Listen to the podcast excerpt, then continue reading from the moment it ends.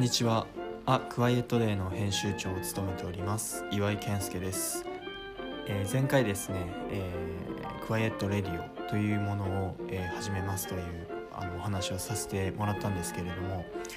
そもそもあ、クワイエットデーがどういったものなのかといったことについて今日はお話ししていきたいと思います。それでは聞いてください。どうぞ。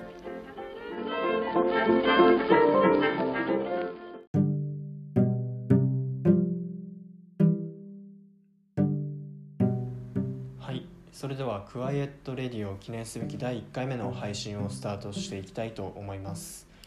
えー quiet radio 自体の、えーコンテンツに関してはインタビューだったり対談をベースにと考えているんですけれどもちょっと春先ぐらいを予定していますでそれまでの間に関しては、え母体となっている「 a quiet day」っていうマガジンについての話をちょこちょこと、えスタートしていきたいなと思っております。よろしくお願いします。で今回に関しては「え、アークワイエットデイ」っていうマガジンがフォーカスを当てている、えー北欧とどういうふうに出会ったのかっていったことについてあまり、えーイベントとかでは話すことは多いんですけれどもあまり世間で、えー出してない部分もあるので、えー、とそういった話を今日はしていきたいなと思っています。で、えいつぐらいに北欧と出会ったんですかっていうことなんですけど今から10年前ぐらいの2010年ぐらいに自分が就職活動をしていて大学生だったんで就職活動をしていてマーケティングとかブランディングみたいななんか職種にちょっとだけ憧れがあってで面接の前に1回だけ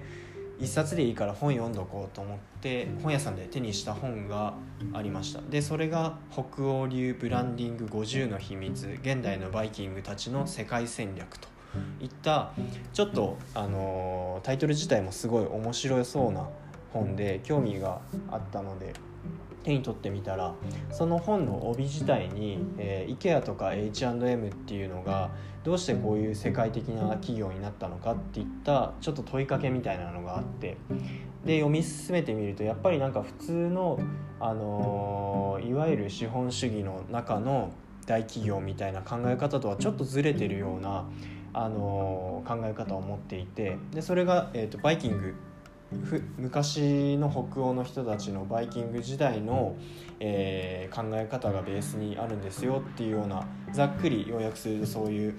えー本でした。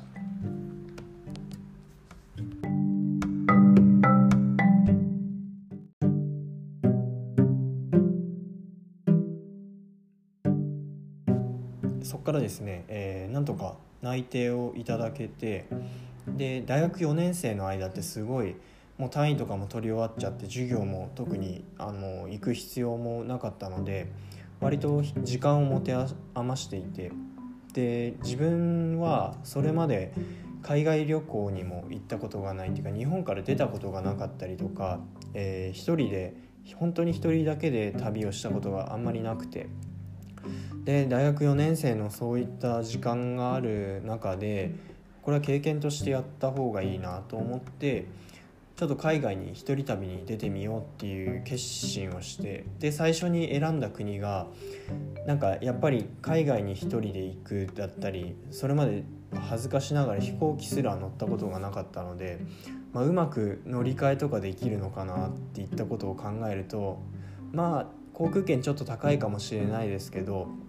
直行便がある国でどっかないかなっていうのでいろいろ探してみたんですね。で方面としてはヨーロッパ方面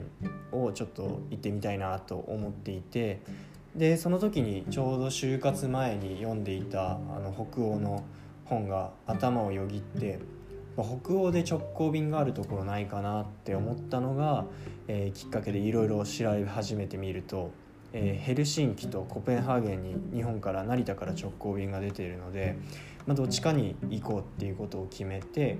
でたまたま何かのタイミングなのかわかんないですけど北欧の、えーフィンランドのヘルシンキに行くことに決めました。でそれが2010年の9月ですね。で最初に飛行機に乗って、あのー気分はちょっとワクワク半分不安なの半分っていうのでまあ、今まで、あの、旅行とか全くないってわけじゃないですけど本当に一人で行くっていうこと自体も冒険ですしちょっと思い切って日本を出てみるっていう経験だったのでなんかそんな心境だったことを覚えています。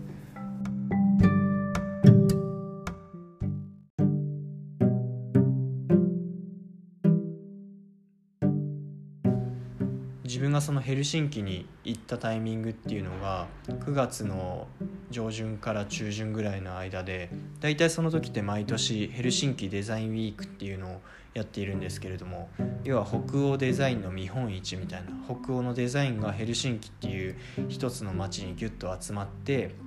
でいろんな商談をしたりとかデザインイベントが開催されたりとかそういうちょっとデザイン界隈のあのイベントっていうのがやっているタイミングで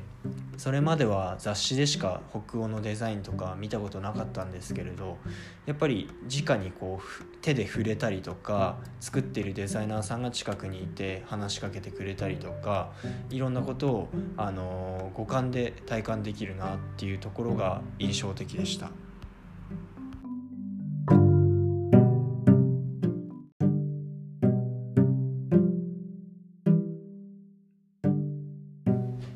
ちろんですねヘルシンキのデザインウィークのタイミングで自分がその場に入れたっていうことは後々、えー、アークアイエットデーとして、え、ものづくりをしている人たちにインタビューしたりとかそういったことを編集デザインしていくっていった文脈で言うとすごい大きなきっかけだったんだなっていうことが伺えるんですけれども。えっと、当時はもっとそれよりもあの何、ー、て言うのかな空気感のところに感動していて、えー、もう空港から降り立って市内に向かっていく中で外の外気を吸ってみるとやっぱりあの日本よりも湿気がないのであのすごい爽快感のある空気だなっていう印象がありました。でもう一つ空気感っていう意味で言うと空港から市内に行ってで市内の中央駅付近で地図を見ながらまあ、自分が泊まるホテルの方角が分かんなくてキョロキョロしていたらトントンって肩叩かれてでパッて見たら一人の女性がいてでどうしたの？って連れてってあげようかって案内してあげようかっていう声をかけていただいたんですね。で東京で住んでいてその、ま地図を開いたりなんかしながらキョロキョロしていてもなかなか声かけてくれる人がいないのでなんかそうやってフレンドリーに声かけてくれるっていうのはすごいいいなって思いました。で実際に、あの本当に連れて行ってくれるのかなとか変なとこ連れて行かれないかなって思いながらちょっと、あの半信半疑な感じだったんですけどすごい親切にしてくれたっていうその、えーと、あったかい空気感っていったところがやっぱりなんかその自分が北欧に惹かれていたりとか何かここの国の人たちだったりとかこのエリア地域の人たちの